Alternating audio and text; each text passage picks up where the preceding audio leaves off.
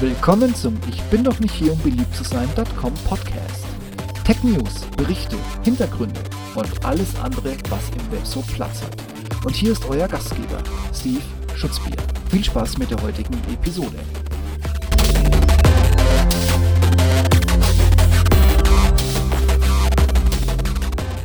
Müllerlicht Tint bei Aldi zum Kampfpreis. Sollen das Reste sein oder taucht das was? Unfassbar. Nach Philips, Ikea und vielen weiteren kommt nun auch Aldi Süd um die Ecke und steigt in das Business mit steuerbaren Heimgeräten ein. Verkauft werden die von Müllerlicht produzierten Leuchtmittel mit Namen Tint in E27, EU14 und GU10. Preislich sind sie ein Hit, wenn man Philips als Benchmark nimmt, glatt die Hälfte. Und von der Qualität und der Leuchtkraft ein erster Testbericht nach zwei Wochen Müllerlicht in meinem Flur. Die Sets kamen bei Aldi, was wäre es denn auch sonst, zu Preisen raus, die noch günstiger waren, als bei Müllerlicht selbst zu kaufen. Das nur am Rande, hier die Preise. Das Starter-Set mit Fernbedienung und einer E14 oder E27 Birne liegt bei knapp 30 Euro.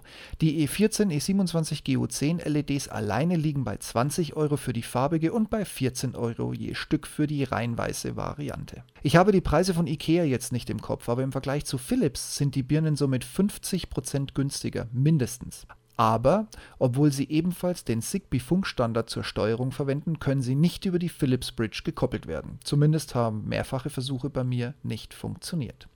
Das heißt, ihr braucht hierfür eine freie, nicht Philips Zigbee Bridge, wie zum Beispiel einen Raspberry mit passendem Modul oder einfach ein Amazon Echo Plus mit eingebauter Bridge. Nun wird es kurz haarig. Bei dem Starter-Kit mit Fernbedienung ist die Lampe an die Remote gebunden und muss, bevor ihr sie mit eurer Bridge verbinden könnt, erst resettet werden.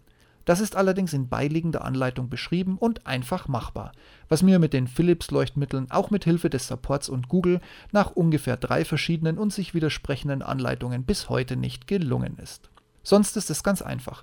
Licht anmachen, Suche starten, schwupps, das neue Gerät ist hinzugefügt, dem einen Namen geben und schon könnt ihr es steuern. Bei Alexa per Sprachbefehl, bei allen anderen Lösungen über die Hard-Software-App, wie auch immer, die ihr sonst nutzt. Nehme ich zumindest mal an. Kann ich nicht mitreden, meine läuft über den Echo. Ich kann jetzt auch nur für die mehrfarbige E27-Birne sprechen. Für den Strahler und die kleine E14-Fassung habe ich nur im Netz gelesen, der Link ist in den Show Notes, dass sie von der Helligkeit und der Farbmischung zwar mit 16,7 Millionen möglichen Farben weit mehr können als die vergleichbare Philips-Lampe, aber ein wenig dunkler leuchtet. Für die rein weißen Lampen kann ich mich an keinen Test erinnern, aber Google ist hier sicherlich euer bester Freund. Die Tint E27 reagiert über mein Echo Plus viel schneller als die Philips über deren Bridge, die ich auch über Amazon per Sprache steuere. Im persönlichen Vergleich ist die Helligkeit besser im Weißlichtmodus als die Philips. Auch die Farben, die sich größtenteils zuverlässiger und freier steuern lassen als die vorgegebenen Sets der Philips-Birne, haben mehr Brillanz als das von mir zu Vergleichszwecken aus der Schublade gezogene niederländische Pordor. Ich bereue den Kauf für 20 Euro keine Sekunde. Schade nur, dass in der Größe, in der ich sie bräuchte, keine farbigen Lampen mehr bei meinem Aldi zu haben sind. Die Lampe selber war in Sekunden mit dem Echo Plus verbunden, schnell in der zugehörigen App umbenannt und ab dieser Sekunde Sprachbefehl bereit. Sie reagiert schnell und direkt, spendet helles, klares Licht und brillante Farben. Bei meinem Aldi standen letzte Woche immer noch mehrere Lampen E14 und GU10 Strahle herum. Vielleicht, wenn ich jetzt euer Interesse wecken konnte, habt ihr in eurem auch Glück und könnt euch ein Testobjekt besorgen. Aber wenn ihr kein Starter-Set bekommt, müsst ihr Zigbee-Steuerung ermöglichen, sonst ist die Lampe nur eine Glühbirne, die mit einem Schalter an der Wand an und ausgeht und weißes Licht spendet.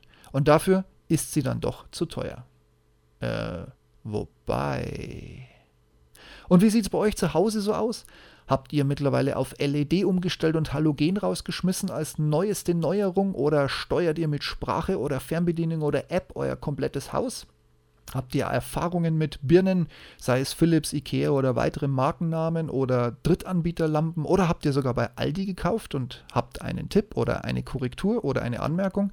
Immer her damit, ich freue mich auf eure Kommentare.